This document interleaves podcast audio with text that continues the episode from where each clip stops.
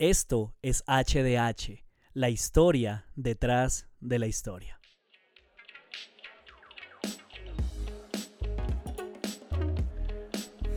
Bueno, buenas a todos, qué gusto saludarlos nuevamente.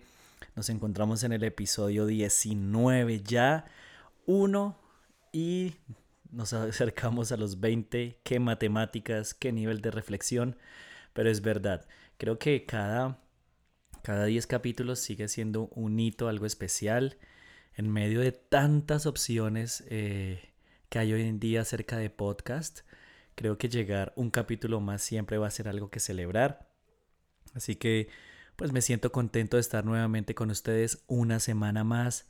Eh, feliz en, su mayoría, digamos, por volver a este espacio, pero pues obviamente eh, con el corazón en oración, con el corazón cansado también por momentos por toda la situación que estamos viviendo en nuestro país. Eh, según las estadísticas de, quien administra todo lo que, lo que se hace en el podcast, eh, tenemos un público de diferentes países también y creo que aún la situación de, nuestro, de nuestra nación no es ajena a lo que a lo que se ve en otros lados, ¿no? Yo sé que están enterados, pero aquí de primera mano y, eso que no estamos en el epicentro de muchas cosas que se están viviendo hoy en día se siente, se siente el agotamiento, pero, pero bueno, eh, hay que seguir hacia adelante.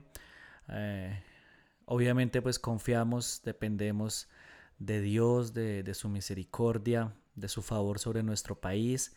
Hacemos lo que está a nuestro alcance pero pues nada, eh, confiando también en que ustedes a la distancia, los que están más lejos fuera de Colombia, pues también nos tengan en sus oraciones. De verdad que se los agradecemos muchísimo. Pero una de las cosas que, que vamos a ver hoy, que tiene que ver con, el episodio hoy precisamente, es que eh, si bien como país, como, como iglesia, de una u otra manera nos estamos viendo afectados, estamos sufriendo por nuestra nación, pues también tenemos el compromiso, tenemos el llamado a seguir hacia adelante eh, hasta que el Señor pues decida lo contrario, ¿no? Entonces pues nada, por eso eh, continuamos hoy. Les invito de pronto a que si usted nos escucha por primera vez, eh, se devuelva a los otros capítulos, nos apoye escuchando, nos apoye compartiendo, nos apoye pasando la voz a otras personas que se puedan beneficiar de esto. HDH es un espacio creado específicamente para aprender de teología de una manera un poco más práctica, si se puede decir así. Eh, es un espacio creado con el único objetivo de permitir que aquellas personas que quisieran ir al, seminario teológico, pero no pueden hacerlo, pues lo tengan al alcance de una manera gratuita. Así que eso es todo, eso es todo básicamente. Les cuento eh, en dónde estamos. Ya hoy nos encontramos en el séptimo episodio de una serie que se conoce como Introducción a la Hermenéutica Bíblica. Hemos tratado de abarcar diferentes estilos eh, de géneros literarios que se encuentran eh, tratando de aprender principios exegéticos y hermenéuticos para lograr una correcta interpretación de, estos textos. Mm, ya hemos pasado por diferentes géneros, como les decía. Nos encontramos hoy, a partir de hoy, y el próximo episodio vamos a tratar de abarcar eh, hechos de los apóstoles. Así que, pues no siendo nada más, espero que usted esté atento con toda la disposición, con un cuaderno, con su bebida favorita, o bueno, si se encuentra en otro lugar en el transporte público, pues con toda, con toda la atención que me pueda brindar, porque sé que hay mucho que aprender. Así que, nuevamente, gracias por estar aquí conectados y pues nada más, este es el episodio 19, Introducción a la Hermenéutica Bíblica, parte 7 o los mártires marchantes de la iglesia primitiva. La verdad no está de parte de quien grite más. Rabindranath Tagore.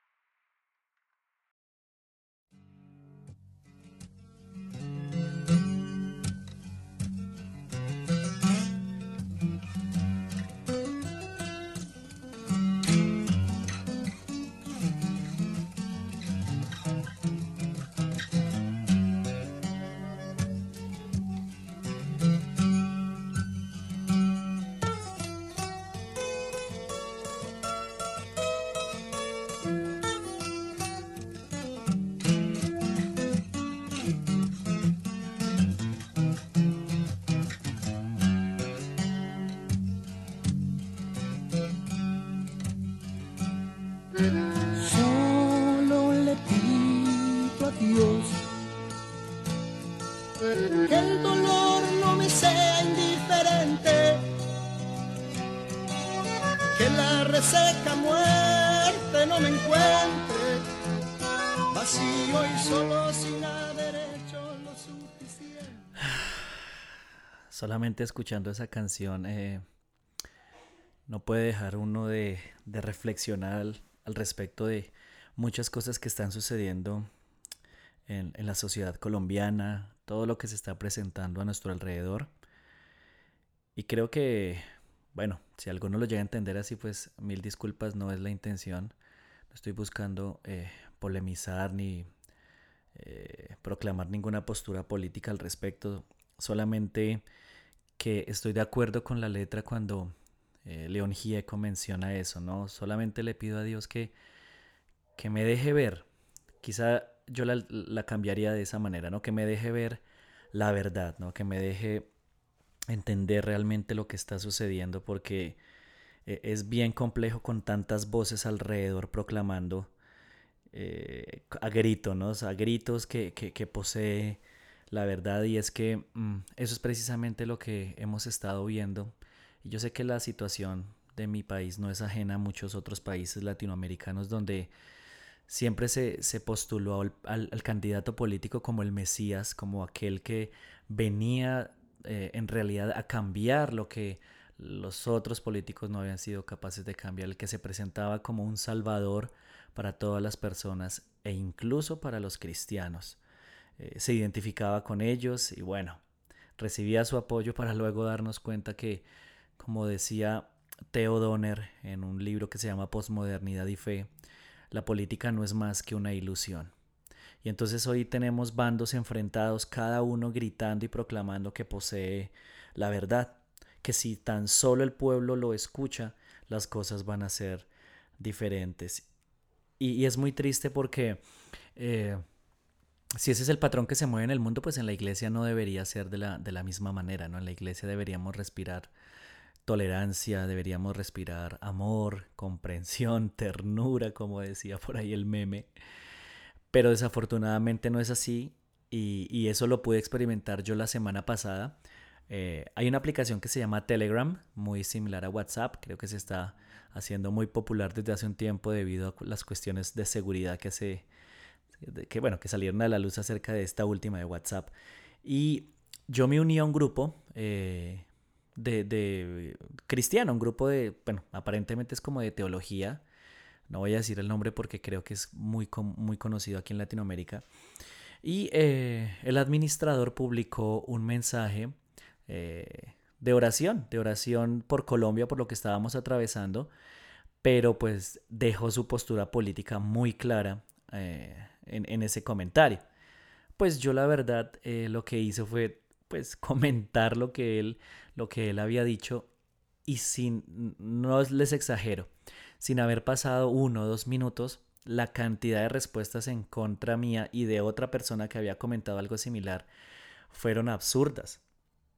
Eh, juzgando quiénes éramos sin conocernos solamente eh, lo, que, lo que percibieron en unos caracteres ahí escritos, eh, juzgando nuestra vida cristiana, juzgando realmente eh, si éramos salvos o no éramos salvos, si conocíamos o no conocíamos a Dios, si alguna vez habíamos leído la Biblia. Y, y lo más increíble de todo es que ni siquiera eh, pusimos una postura política, o sea, sencillamente eh, agregamos algo de pronto a, a la perspectiva de alguien que no está en Colombia acerca de la realidad que nosotros estamos viviendo y fue como si hubiéramos, no sé, maldecido realmente a, a Dios, a, a, Jesús o al Espíritu Santo. Es como si nos hubiéramos metido con algo sagrado, ¿sí? Y, y la forma en que ellos defendían la verdad que decían tener eh, llegó al punto en que se convirtió en algo grosero. Pues obviamente... Eh, yo, o sea, no, no, no, vengo tampoco a decirles que yo poseo la verdad porque no es así, sencillamente fue una opinión que buscaba pues generar eh, una conversación, una reflexión, pero no se lo tomaron de esa manera. Y, y todo eso me, me, me, ha hecho pensar acerca de, de que no estamos tan lejos, eh, no está tan lejos esa situación de, de, de la hermenéutica, del exégesis de, de la Biblia. Porque desafortunadamente muchos de nosotros hemos crecido en ambientes donde reclamamos ser los dueños de la verdad, de que nosotros sí sabemos eh, cuál es la interpretación correcta que se le tiene que dar a los textos bíblicos, cuál es la verdad en todas las cosas que la Biblia dice. ¿Y, por qué quería empezar de esta manera? Pues primero para contextualizar y, ofrecerles eh, una opinión acerca de, lo que está sucediendo en Colombia, pero también como para ilustrarles de que eso no solamente sucede en los ámbitos políticos, sino sucede también en el ámbito teológico. Es como si fuera parte de la naturaleza del ser humano creer ser dueños de la verdad.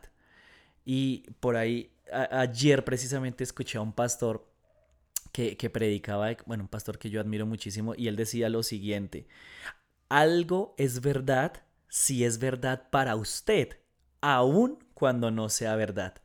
Algo es verdad si es verdad para usted, aun cuando no sea verdad. Y es que nosotros estamos eh, habituados a, reclamar algo como verdad, pero no, muy pocos de verdad estamos habituados a escuchar la otra parte por lo menos a, dejar que la otra persona hable, ¿no? Y aunque no, con esto no quiero pues atacar a nadie, eh, eh, es, muy sabio, entonces aquí cobra valor el, consejo que nos da el apóstol Santiago acerca de que debemos ser eh, tardos para hablar, perdón, sí, tardos para hablar y rápidos para escuchar. Y, cuando hablamos de hermenéutica bíblica nos vamos a fijar en eso, porque eh, en este caso particular que estamos hablando de Hechos de los Apóstoles o que vamos a iniciar a hablar de Hechos de los Apóstoles, uno podría sencillamente simplificar y decir, ah, pero es que Hechos de los Apóstoles pertenece al género narrativo, ¿no? O sea, se podría interpretar de la misma manera que interpretamos los relatos del Antiguo Testamento. Y, aunque comparten muchos, muchas características, eh, hay detalles que hacen que, Hechos de los Apóstoles merezca pues estos dos episodios que, queremos tratar.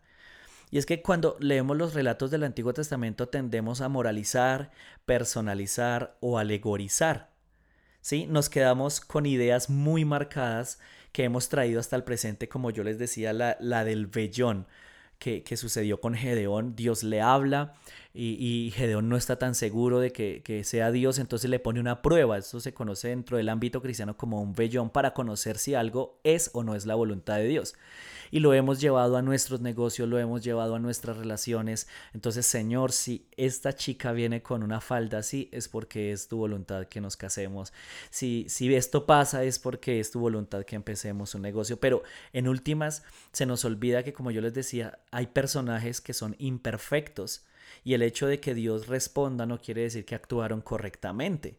De hecho, cuando usted analiza de verdad, razonablemente, la historia de Gedeón, se va a dar cuenta que el vellón no fue más que un acto de falta de confianza hacia Dios.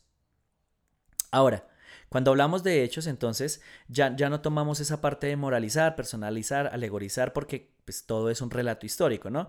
Pero sin embargo sí es visto como un recuento de la vida de la iglesia primitiva y las acciones del Espíritu Santo y por ende como un modelo para la iglesia de todos los tiempos. ¿Sí? Y entonces aquí es donde radica la dificultad hermenéutica más grande. ¿Qué aplicamos? ¿Qué no aplicamos? ¿Qué permanece? ¿Qué no permanece?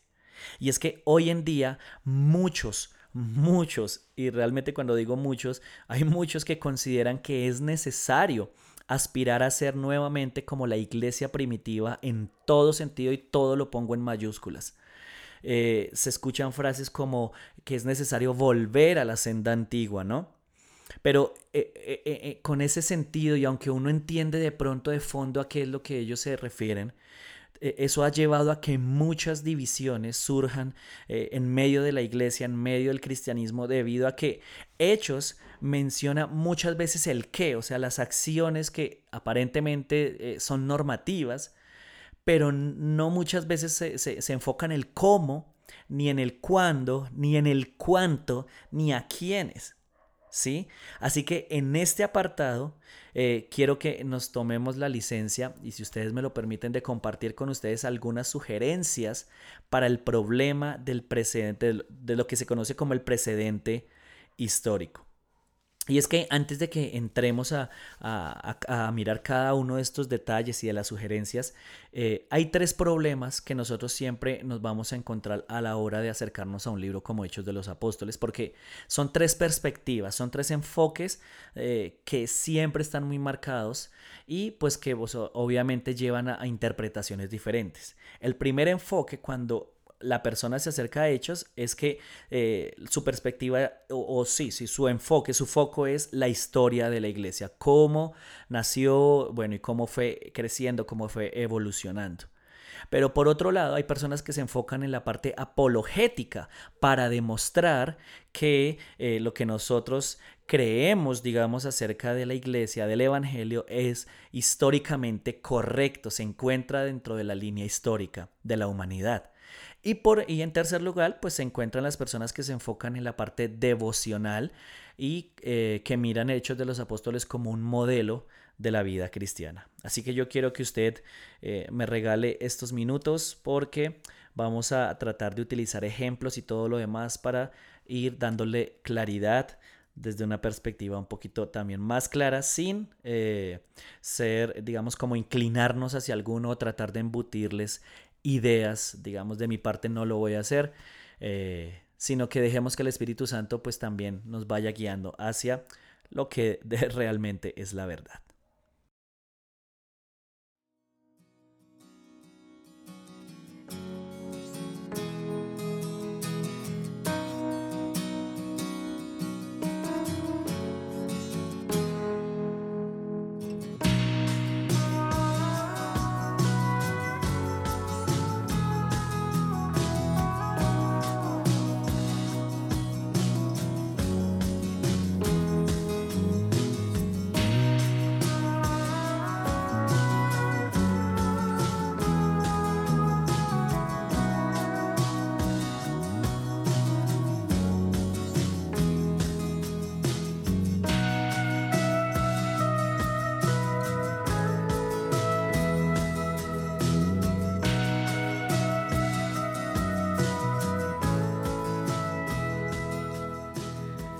Pues bien, vamos a iniciar entonces hablando acerca de hechos como, como historia, ¿no?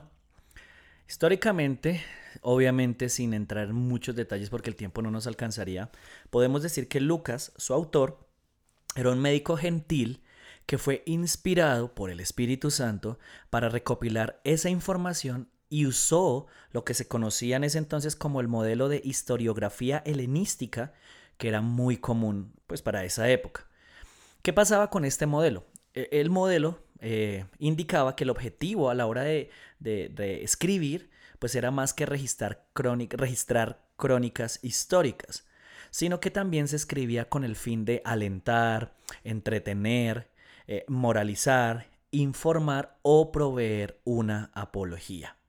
Y entonces aquí es donde surge la inquietud desde la cual debemos partir. ¿Cuál de todos esos era entonces el propósito de Lucas a la hora de escribir Hechos de los Apóstoles?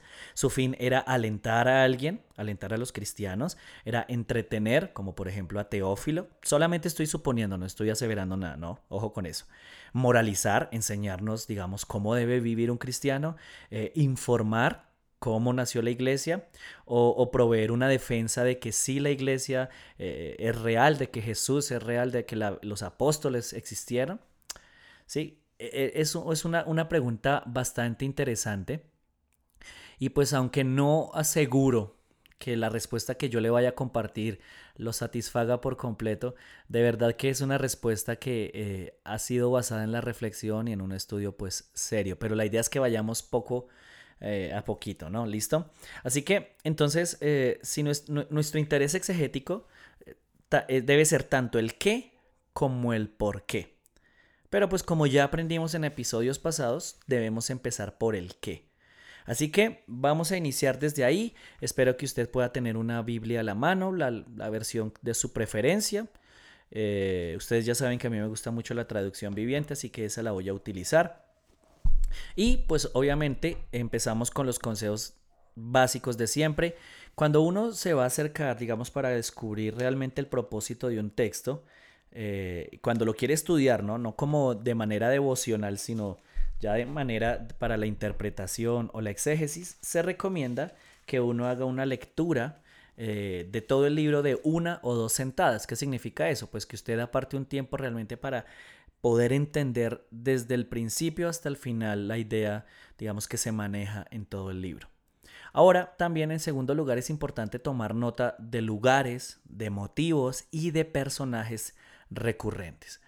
Así que para ahorrarle, digamos, todo ese proceso, yo le quiero ofrecer algo que se conoce como una visión de conjunto, hacer como una eh, categorización de, los temas, de los personajes más grandes, para que usted pues de pronto eh, más adelante ya en su práctica pueda hacer ese ejercicio por su cuenta. Entonces tenemos lo siguiente, Hechos de los Apóstoles con respecto a personajes recurrentes principales se podría dividir de la siguiente manera. Tenemos a dos personajes, Pedro y Pablo. Pedro, digamos, toma como el rol principal desde los capítulos 1 hasta el capítulo 12. Y el apóstol Pablo se va a convertir en la figura, pues, más, eh, eh, digamos, como, sí, la figura principal de ahí en adelante desde los capítulos 13 hasta el capítulo 28. Eso en cuestión de personajes. Pero ahora, si vamos a hablar acerca de lugares que, son, digamos, recurrentes de los, de los cuales se habla, podemos hablar acerca de Jerusalén, que va del capítulo 1 al capítulo 7. Eh, tenemos por acá también a Samaria y Judea, que va del capítulo 8 al capítulo 10. Y luego lo que se conoce como los confines de la tierra o demás ciudades, que va desde el capítulo 11 al capítulo 28. Si ustedes recuerdan, es precisamente la descripción que se da, eh, bueno, el cumplimiento más bien de la descripción que se da en el capítulo 1, en el versículo 8, uno de los textos más conocidos por eh, los creyentes, los cristianos, que dice de la siguiente manera. Pero ustedes recibirán poder cuando el Espíritu Santo descienda y serán mis testigos y le hablarán a la gente acerca de mí en todas partes, en Jerusalén, por toda Judea, en Samaria y hasta los lugares más lejanos de la tierra. Pero si nosotros queremos ver, digamos, una descripción más, más detallada, claro que la podemos encontrar eh, y, y, podría verse de la siguiente manera. Primero, tenemos desde el capítulo 1, versículo 1, hasta el capítulo 6, versículo 7, que es donde se da una descripción de la iglesia primitiva en Jerusalén, eh, la forma de predicación, eh, la vida que compartían en común, eh, la, la diseminación y la oposición inicial. Si usted se da cuenta allí todo el ambiente es judío, incluyendo los sermones, la oposición, el hecho de que los primeros creyentes todavía continúan asociados al templo y a las sinagogas, y ese cuadro concluye con un relato que señala que una división se había suscitado entre los creyentes judíos de habla griega y los judíos de habla aramea. Entonces el primer cuadro grande, ya digamos con una descripción, eh, digamos a nivel narrativo, podemos encontrarlo del 1.1 al 6.7. El segundo aparece del 6.8 al 9.31, que es la primera descripción de la primera expansión geográfica llevada a cabo por los que se consideraban helenistas, y ya en un ratico vamos a hablar acerca de, ellos, que eran los cristianos judíos de habla griega. E, y entonces el mensaje que ellos llevan comienza a ser hacia los cristianos de la diáspora, ¿no? Eh, que en este caso pues también incluye a los samaritanos, eh, y a los prosélitos. Pero entonces también Lucas incluye aquí la conversión de Pablo eh, y el martirio de Esteban. Entonces ya tenemos dos cuadros. El siguiente cuadro, tercer cuadro, del 932 al 1224. Esta también es una, esto es una descripción de la primera expansión a los gentiles. Y el momento clave aquí va a ser la conversión de Cornelio, cuya historia se narra dos veces. Entonces ahí vemos la historia, la intervención de Pedro, la visión que él tiene, ¿no? Y de cómo Dios lo envía también a, estas personas. También se incluye la historia de la iglesia de Antioquía, que es donde por primera vez eh, se denomina a los creyentes cristianos. Luego vamos a encontrarnos con el cuarto cuadro que está entre 12.25 y 16.5. Eh, me refiero a los capítulos y los versículos por si de pronto alguno estaba perdido ahí. Y aquí entonces lo que primero, lo que vamos a ver es una descripción de la primera expansión geográfica dentro del mundo gentil, ya como, con Pablo como líder. Entonces, vamos a ver que los judíos rechazan por lo regular el Evangelio porque obviamente está incluyendo a gente que ellos no consideran dignos, ¿no? Los gentiles. La iglesia experimenta el primer concilio y no rechaza a los gentiles como hermanos o como hermanas, ni tampoco, y esto es fundamental para la interpretación del, Nuevo Testamento, no les impone ningún requerimiento judío. Y eso es lo que funciona como la clave para que haya una expansión plena pues, en todo el mundo gentil. Cuadro número 5 nos vamos a encontrar del 16.6 al 19.20 que es una descripción de, esa última expansión siempre hacia lo que se considera el oeste, o bueno, en nuestros términos, como lo, que se considera como Europa. Los judíos siempre van a estar rechazando el Evangelio y los eh, gentiles lo van a estar recibiendo. Y por último, el último cuadro del 1921 al 2830. Entonces ahí nos vamos a dar cuenta de los eventos que llevan a Pablo y al Evangelio a Roma y pues obviamente mostrando un gran, un gran interés en los juicios que, que Pablo tiene que atravesar, en los cuales se le declara tres veces inocente.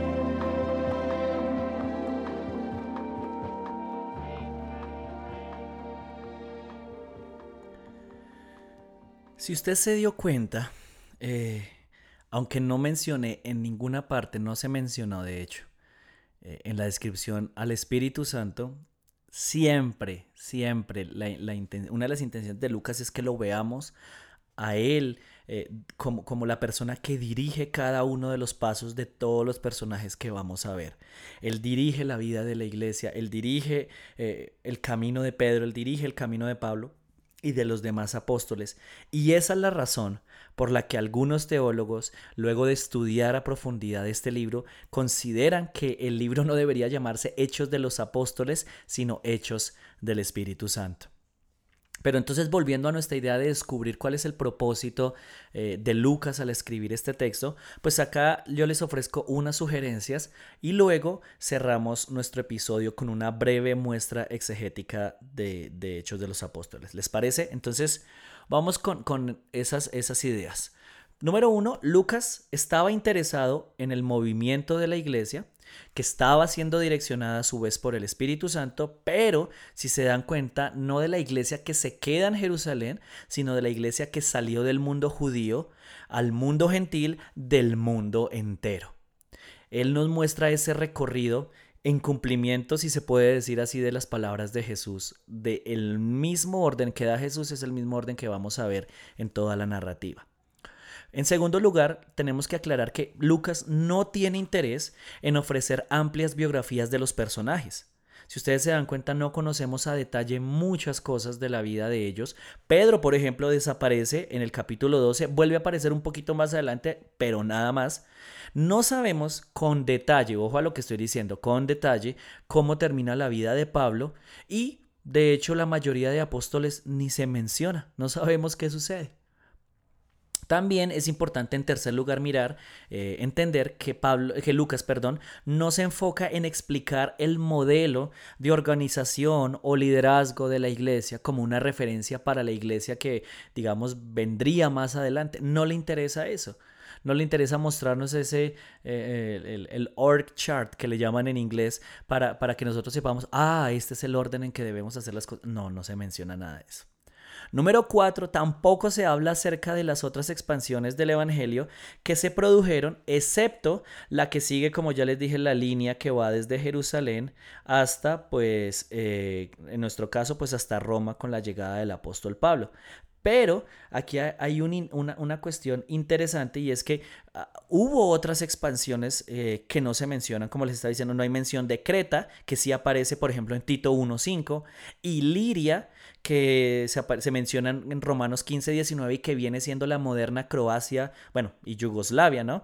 Tampoco se menciona Ponto, Capadocia y Bitinia, que sí se menciona en Primera de Pedro 1.1, sin mencionar también la expansión de la iglesia hacia Mesopotamia o hacia Egipto. Y todo eso nos dice que la historia de la iglesia per se no era el motivo del escrito de Lucas. En quinto lugar, tampoco establece patrones iguales para todo lo que sucede. A ver, les explico esto. En las conversiones individuales solo habla acerca del bautismo en agua y el don del Espíritu Santo.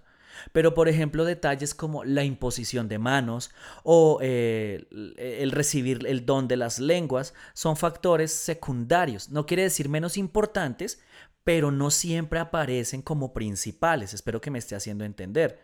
Y de hecho, no dice en ninguna parte que todas las iglesias que, que, se abrieron más adelante en las expansiones repitieron el modelo de vida que, por ejemplo, vemos en Hechos 2, que es muy famoso. Entonces, todo esto nos lleva a, a creer, a pensar que el propósito de, de, Lucas al escribir Hechos de los Apóstoles es que sirva de modelo, de un modelo que parte desde el cuadro general y no particular. En otras palabras, que a medida que la iglesia iba avanzando, eh, iban eh, eh, viéndose vidas transformadas, comunidades sanadas por medio del poder del Espíritu Santo a través de diferentes formas, a través de diferentes estrategias, si se puede decir de esta manera.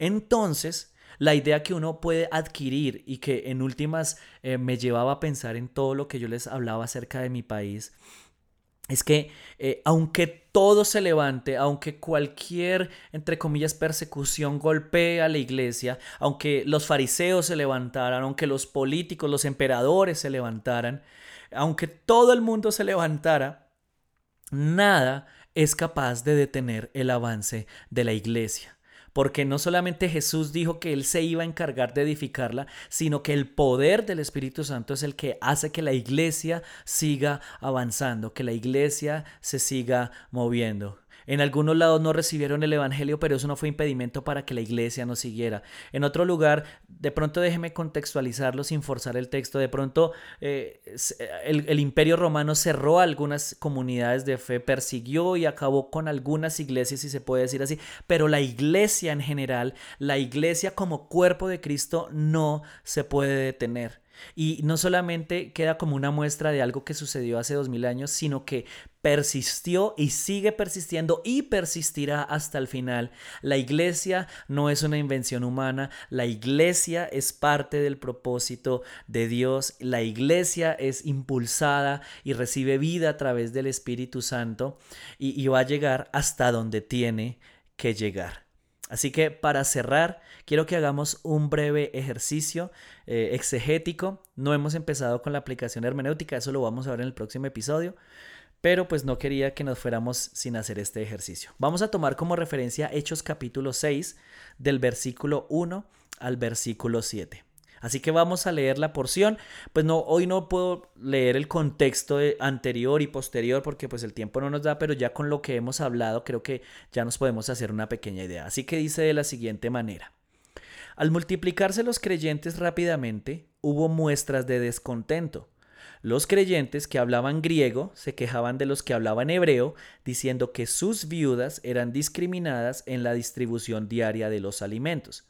De manera que los doce convocaron a, todos los creyentes a una reunión. Dijeron, nosotros, los apóstoles, deberíamos ocupar nuestro tiempo en enseñar la palabra de Dios y no en dirigir la distribución de alimento. Por lo tanto, hermanos, escojan a siete hombres que sean muy respetados, que estén llenos del Espíritu y de sabiduría. A ellos les daremos esa responsabilidad. Entonces nosotros, los apóstoles, podremos dedicar nuestro tiempo a la oración y a enseñar la palabra. A todos les gustó la idea y eligieron a Esteban, un hombre lleno de fe y del Espíritu Santo, a Felipe, a Prócoro, a Nicanor, a Timón, a Pármenas y a Nicolás de Antioquía, quien anteriormente se había convertido a la fe judía. Estos siete hombres fueron presentados ante los apóstoles, quienes oraron por ellos y les impusieron las manos. Así que el mensaje de Dios siguió extendiéndose. El número de creyentes aumentó en gran manera en Jerusalén y muchos de los sacerdotes judíos también se convirtieron. Luego de leer esto, entonces la recomendación es hacernos tres preguntas importantes. ¿Cuál es el propósito de este relato o discurso? ¿Cómo funciona en la historia en general? ¿Y por qué Lucas lo incluyó? Así que de una manera, digamos, como breve, así rapidita, eh, podríamos decir lo siguiente. Este relato, cuando hablamos de los cuadros, ¿lo recuerdan? Cierra el primer cuadro, que va del 1-1 al 6-7 precisamente, y sirve de transición para el segundo cuadro. Entonces, cuando leemos eh, el, relato, pero también leemos en contexto, nos vamos a dar cuenta que la intención de Lucas era mostrarnos cómo vivía la comunidad cristiana al principio y cómo se expandió dentro de Jerusalén, cómo empezó a crecer. Pero también nos muestra las tensiones existentes entre los judíos de Jerusalén y los judíos de la diáspora. Y por acá tengo unos detalles que les había mencionado que quería compartirles al respecto. Entonces, eh, por acá lo tengo. Por acá lo tengo. Listo. Aquí, por ejemplo, les tengo esa información. Mire, los helenistas eran con toda certidumbre judíos de habla griega. Esto es, pues, los judíos de la diáspora. O sea, descendientes de los exiliados del Antiguo Testamento que habían, eh, que se habían ido, pues, digamos, eh, bueno, habían regresado a vivir a Jerusalén, ¿no? Muchos de esos helenistas regresaron a Jerusalén al final de sus días para morir y ser enterrados junto al monte Sión. Y como no eran oriundos de Jerusalén, cuando morían, sus viudas no tenían medios normales de subsistencia. ¿Recuerdan que eso lo mencionamos en la lectura? Entonces, se cuidaba de estas viudas por medio de subsidios diarios, eh, una ayuda que causaba una considerable tensión económica en Jerusalén. Y de acuerdo ahí en el versículo 9, más adelantico se deduce que esos helenistas tenían su propia sinagoga de habla griega, de la cual eran miembros Esteban y posiblemente Saulo, quien era de Tarso, que Tarso era una ciudad localizada en Cilicia y allá se hablaba griego también. Eh, también podemos ver que la evidencia de Hechos 6 es que la iglesia primitiva había penetrado considerablemente la sinagoga. No te la menciona la palabra de sus viudas en el versículo 1, el hecho de que los siete escogidos para atender este asunto tienen nombres griegos y el hecho de que la fuente de la fuerte, que la fuerte oposición a la iglesia viene de la sinagoga de la diáspora. Y por último, a los siete hombres nunca se les llama diáconos, son solo los siete. Más adelante, por ejemplo, en Hechos 21.8 lo puede confirmar usted, quienes para asegurarse debían supervisar los subsidios de comida diarios para las viudas de habla griega, pero que también son claramente ministros de la palabra. Así que fíjense todo lo que empezamos a, descubrir acerca de esto, tan solo...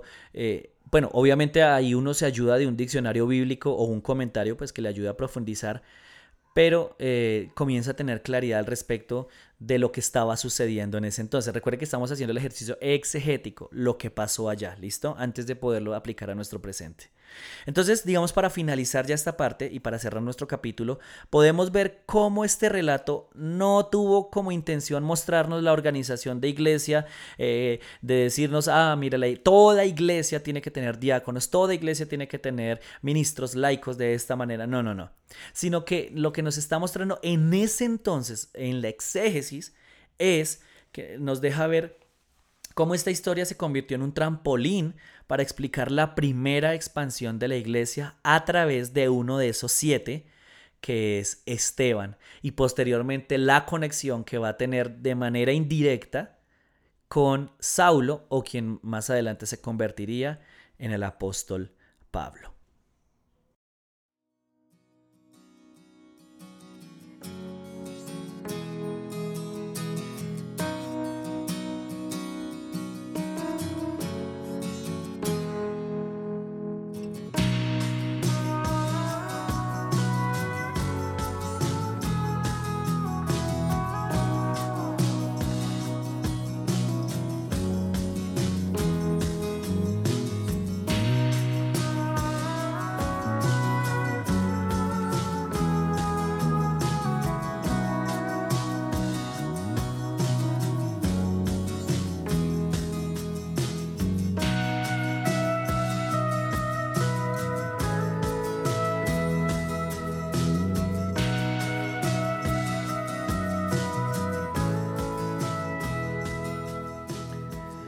Así que, ¿quién tiene la verdad? ¿El que grita más? ¿El que la reclama más? No.